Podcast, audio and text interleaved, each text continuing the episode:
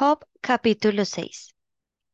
Respondió entonces Job y dijo, Oh, que pesasen justamente mi queja y mi tormento, y se alzasen igualmente en balanza, porque pesarían ahora más que la arena del mar.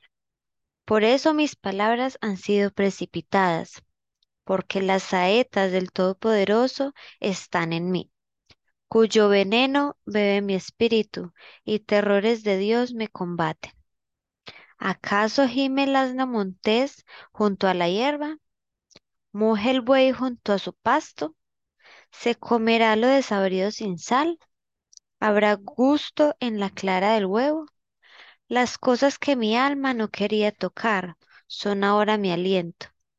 ¿Quién me diera que viniese mi petición y que me otorgase Dios lo que anhelo, y que agradara a Dios quebrantarme, que soltara su mano y acabara conmigo. Sería aún mi consuelo, si me asaltase con dolor sin dar más tregua, que yo no he escondido las palabras del santo. ¿Cuál es mi fuerza para esperar aún? ¿Y cuál mi fin para que tenga aún paciencia? ¿Es mi fuerza las de la, la de las piedras o es mi carne de bronce? ¿No es así que ni aun a mí mismo me puedo valer y que todo auxilio me ha faltado?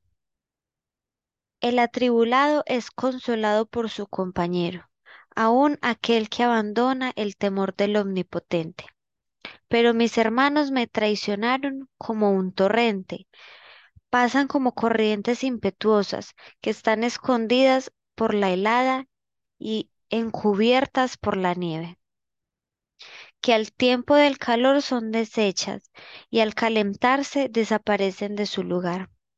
Se apartan de la senda de su rumbo, van menguando y se pierden.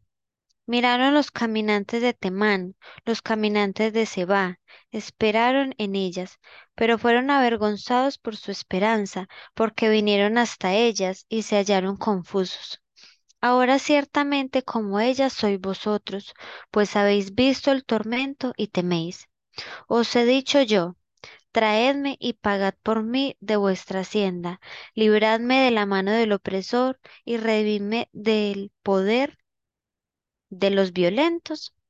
Enseñadme y yo callaré. Hacedme entender en qué he errado. Cuán eficaces son las palabras rectas, pero ¿qué reprende la censura vuestra?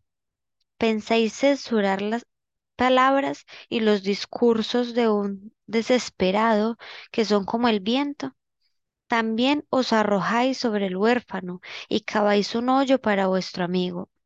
Ahora pues, si queréis, miradme y ved si digo mentira delante de vosotros. Volved ahora y no haya iniquidad. Volved aún a considerar mi justicia en esto. ¿Hay iniquidad en mi lengua? ¿Acaso no puede mi paladar discernir las cosas inicuas? Capítulo 7.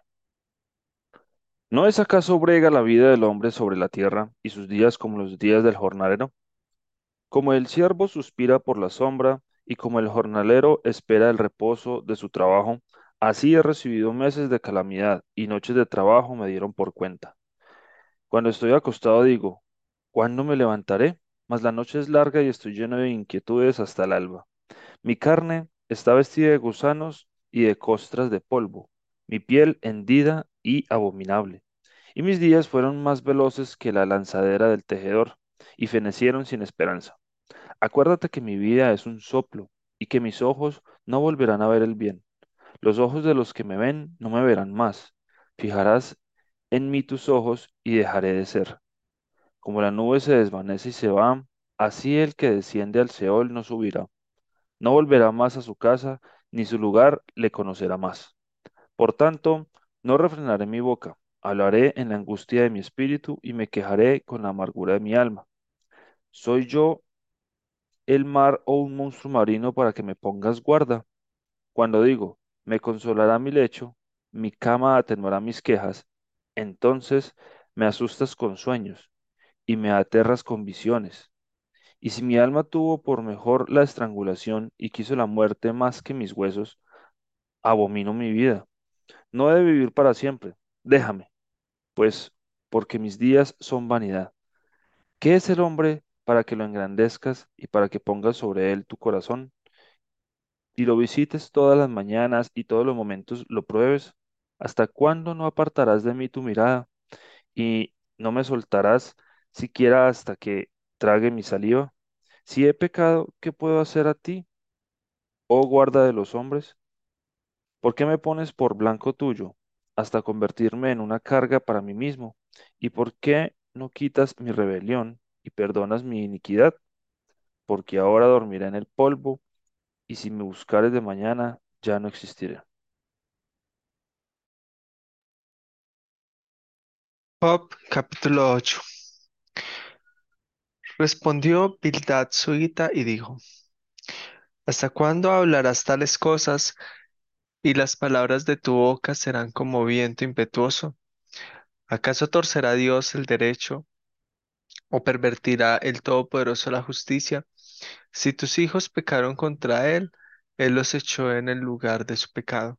Si tú de mañana buscares a Dios y rogares al Todopoderoso, si fueres limpio, recto, ciertamente luego se despertará por ti y hará próspera la morada de tu justicia, y aunque tus principios hayan sido pequeños, tu postrer estado será muy grande. Porque pregunta ahora a las generaciones pasadas y disponte para inquirir a los padres de ellas, pues nosotros somos de ayer y nada sabemos, siendo nuestros días sobre la tierra como sombra. ¿No te enseñarán ellos, te hablarán y de su corazón sacarán palabras? Crece el junco sin lodo, crece el prado sin agua, aun en su verdor y sin haber sido cortado, con todo se, se se seca primero que toda hierba. Tales son los caminos de todos los que olvidan a Dios, y la esperanza del impío perecerá, porque su esperanza será cortada y su confianza estela de araña. Se apoyará él en su casa, mas no permanecerá ella en pie. Se asirá de ella, mas no resistirá.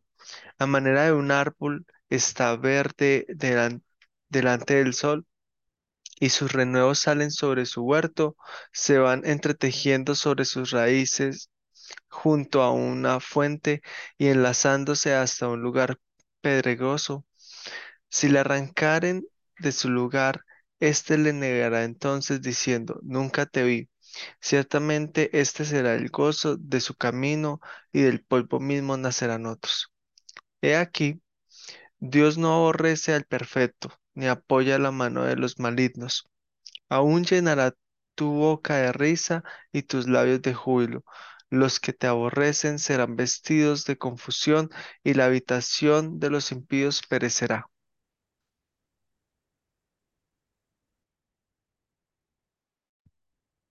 Job capítulo 9. Respondió Job y dijo, Ciertamente yo sé que es así. ¿Y cómo se justificará el hombre con Dios? Si quiere contender, contender con él, no le podrá responder a una cosa entre mil. Él es sabio de corazón y poderoso en fuerzas. ¿Quién se endureció contra él y le fue bien? Él arranca los montes con su furor y no saben quién los trastornó. Él remueve la tierra de su lugar y hace temblar sus columnas. Él manda al sol y no sale, y sella las estrellas. Él solo extendió los cielos y anda sobre las olas del mar. Él hizo la Osa, el Orión y las Pléyades, y los lugares secretos del sur. Él hace cosas grandes e incomprensibles y maravillosas sin número. He aquí que Él pasará delante de mí, y yo no le veré. Pasará, y no le entenderé. He aquí arrebatará. ¿Quién le hará resistir? Perdón. ¿Quién le hará restituir? ¿Quién le dirá, ¿qué haces?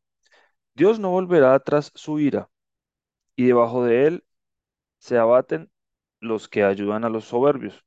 Cuánto menos le responderé yo y hablaré con él palabras escogidas. Aunque fuese yo justo, no respondería. Antes habría de rogar a mi juez. Si yo le invocara, y él me respondiese, aún no creeré que haya escuchado mi voz, porque me ha quebrantado con tempestad y ha aumentado mis heridas sin causa. No me ha concedido que tome aliento, sino que me ha llenado de amarguras. Si habláramos de su potencia, por cierto es fuerte. Si de juicio, ¿quién me emplazará? Si yo me justificare, me condenaría mi boca. Si me dijere perfecto, esto me haría inicuo.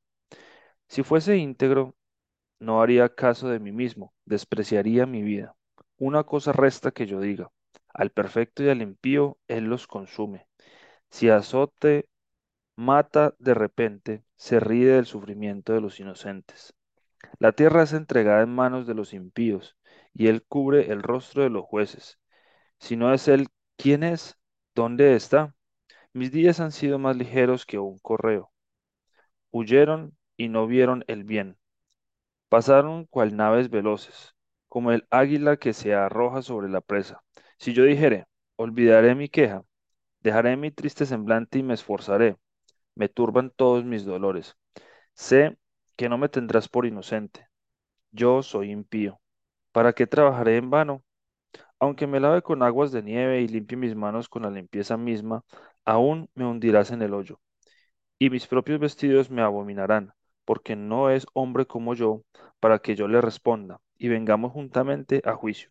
No hay entre nosotros árbitro, que ponga su mano sobre nosotros dos, quite de sobre mí su vara, y su terror no me espante. Entonces hablaré y no le temeré, porque en este estado no estoy en mí.